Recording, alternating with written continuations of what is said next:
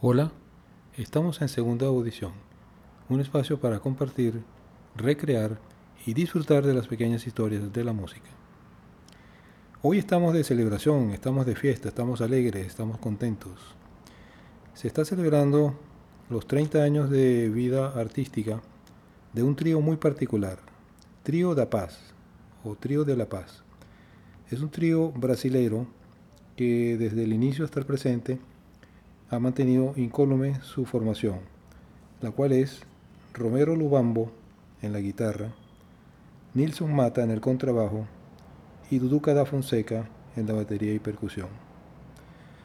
Son tres maestros, tres virtuosos, cada uno en su respectivo instrumento, que han logrado combinarse de una manera intachable, una suerte de música brasilera, samba, música de cámara, a ratos bossa nova también se, les, escucha.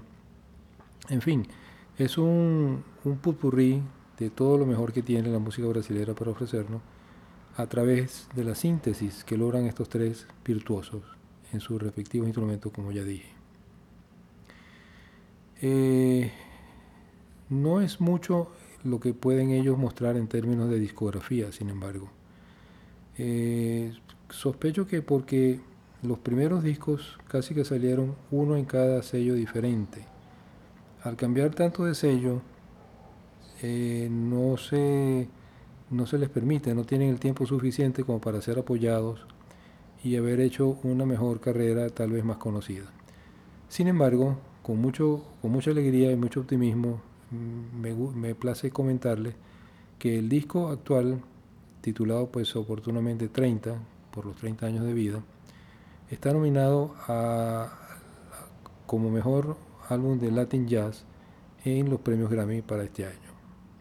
Eso es un motivo de celebración, un motivo que nos, nos alegra y es un justo reconocimiento a este trío que, como ya dije, eh, logra sacar lo mejor de cada instrumento y combinarlo de una forma tal que cada disco, cada canción es diferente, es, eh, es contundente en su, en su arreglo y en su, en su hilvanar.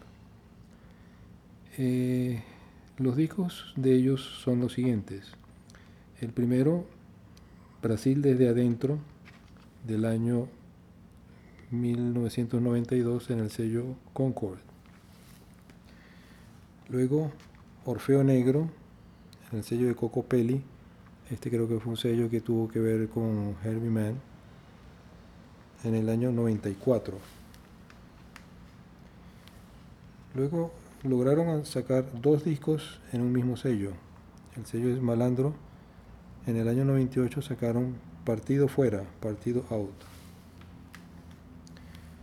Y en el mismo sello, como ya dije, Malandro, en el año 2002 salió el título Café, muy adecuado pues, para todos los cafeinómanos. Como siempre, pues un nuevo sello en el año 2005, el Tucán Azul Music, Blue Tucán Music, el disco titulado Somewhere, en algún lugar.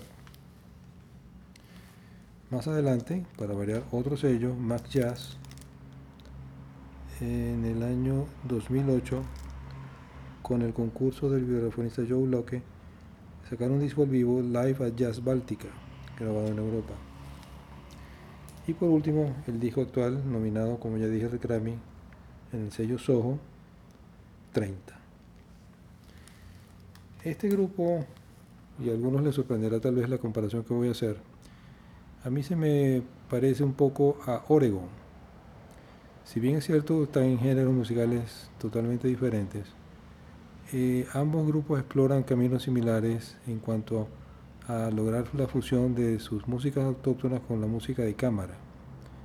Eh, eso es algo que muchos aspiran en cuanto a lograr eh, fusionar o crossover entre la música popular y la música académica. En el caso de Trío de Paz, no sé si realmente ese es el deseo de ellos como tal, pero ciertamente que logran interesar tanto al público popular como al público académico.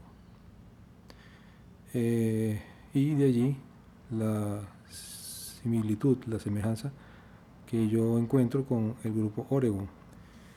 El grupo Oregon trataremos en algún momento más adelante de hablarle sobre él.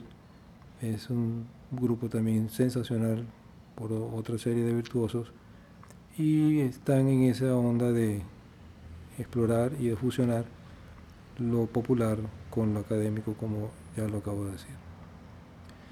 Bueno, y entonces ahora ojalá que nos toque eh, brindar y, soplar la vela, tanto por los 30 años como, quién sabe, por el premio Grammy, si es que han de ganarlo. Muy bien, les invito cordialmente a mantenerse en contacto, envíenos sus inquietudes, sus deseos y trataremos de incluirlos en nuestras pequeñas historias de la música. Hasta luego.